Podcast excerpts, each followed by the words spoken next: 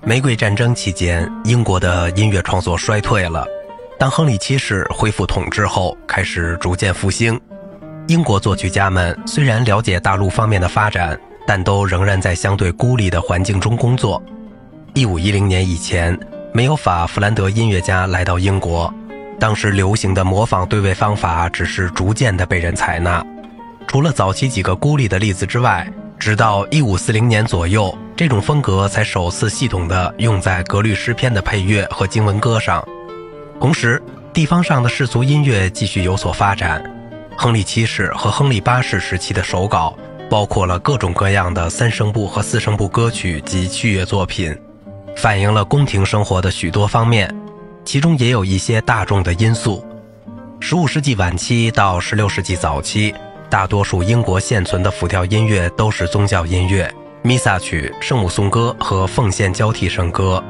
许多这样的作品说明，英国人更喜欢音响极其丰富的五声部或六声部，而不是模仿大陆的比较普通的四声部肢体。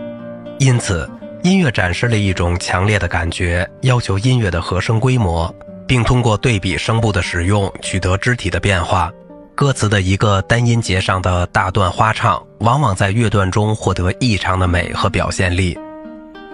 小威廉·科尼什以其世俗歌曲和经文歌而知名。罗伯特·菲尔法克斯写过一些弥撒曲和其他宗教作品，他们都是16世纪初的主要英国作曲家。他们的作品被收入伊顿合唱曲集，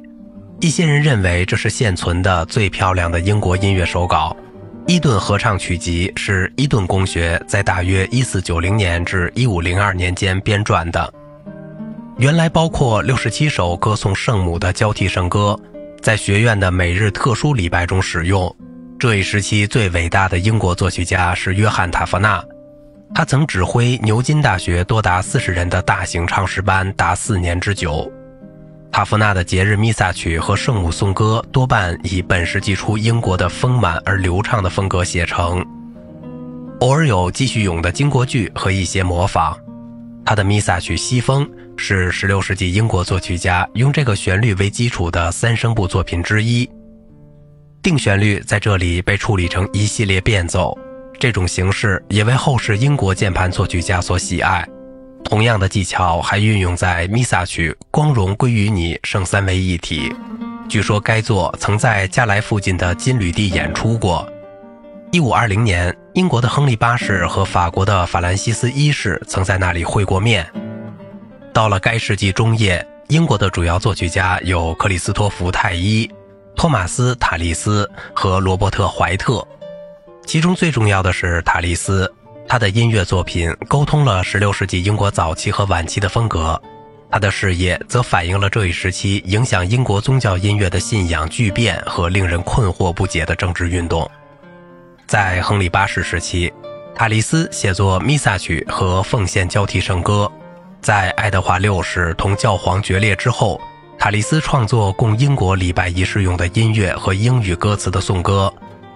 在玛丽女王统治下，恢复了罗马仪式。塔利斯写作了一些拉丁文赞美诗。他的大型七声部的弥撒曲《圣子》可能也是在伊丽莎白在位时写的。在伊丽莎白女王时期，塔利斯既为拉丁文也为英文歌词谱写音乐。他晚期的作品有两套道歌，这是所有为旧约诗文配乐中最为传神的。他的作品和16世纪大部分英国音乐最显著的特点就是旋律的声乐性质，在音乐和听众的相互影响中，打动听众的不是抽象的音乐线条，而是人声。旋律曲线如此紧密地同语言的自然变化融为一体，在突出它们的内容时如此富于想象力，而对于歌唱者来说又是如此自然。好了，今天的节目就到这里了，我是小明哥，感谢您的耐心陪伴。